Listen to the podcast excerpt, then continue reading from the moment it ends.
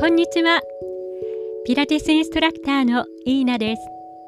ピラティスマスタリーを通じてピラティスを紹介しています。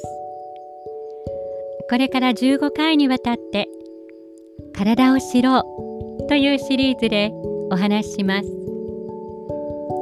回目は骨格系についてお話しします。骨格系は骨と関節からなるシステムです。体の骨組みバックボーンやフレームとしての役割をします。内臓を保護する脊髄で血を作るという働きもあります。体の基礎となる骨格について詳しく見ていきましょう。骨格は成人で約200個の骨でできています。頭に28個背骨と骨盤に26個肋骨に12対24個。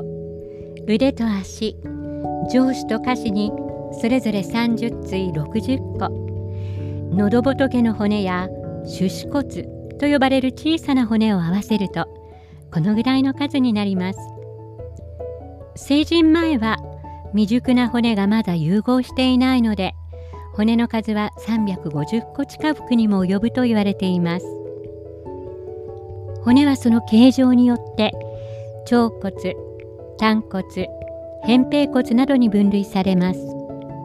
骨と骨とが連結する部分を関節と呼びます。関節は連結の方式軟骨性関節滑膜関節運動する軸の数関節面の形状などによって分類されます。骨格の基礎となる脊柱についてお話しします。骨格系の基礎となる脊柱は下から尾骨1個3個から5個の骨が融合したのが尾骨です。仙骨1個5個の骨が融合しました。腰腰椎が5つ背中胸椎が12個首頸椎が7個から構成されています。この上に頭が乗ります。脊柱には横から観察すると特徴のあるカーブが見られます。尾骨から仙骨は後ろにカーブ。これを後腕と呼びます。腰椎は反対に前カーブを描いています。これを前腕と呼びます。胸椎は再び後腕し頸椎でまた前腕が見られます。新生児の時は脊柱全体が後腕していて成長とともに腰と首が前腕していきます。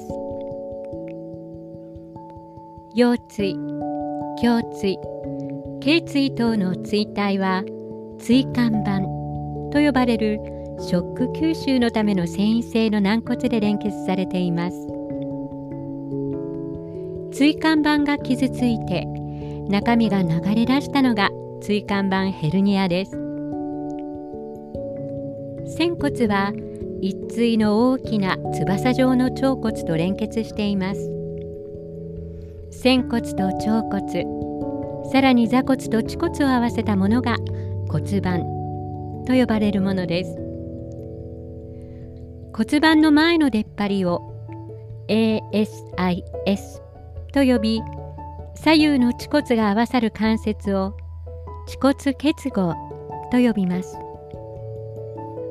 どちらも正しい骨盤のポジションを覚えるのに必要な目印の一つですからぜひこの名前は覚えてください。